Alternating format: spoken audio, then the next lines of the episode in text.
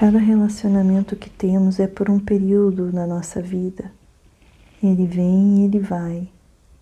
Isso não é bom nem ruim, é assim mesmo.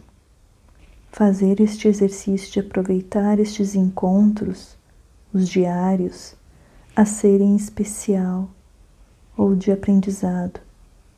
Não é nada complicado. É só estar presente ali com eles, ouvi-los atentamente deixar de lado os pré-julgamentos. Sim, eu sei que é difícil não julgar.